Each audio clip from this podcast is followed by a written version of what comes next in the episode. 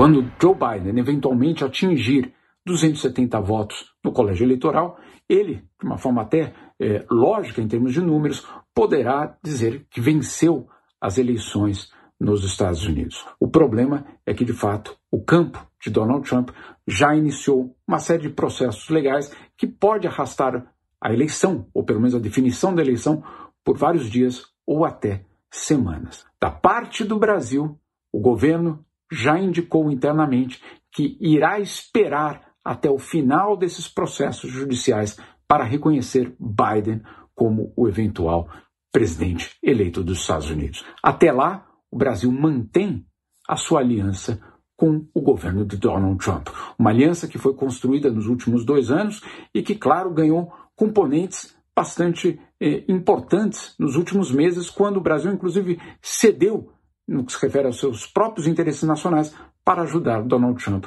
numa eventual reeleição. Neste momento, dentro do Itamaraty, existe uma percepção de que essa aliança, se o Brasil mantiver essa aliança com Donald Trump e se ele eventualmente for reeleito, o Brasil então seria recompensado por essa atitude.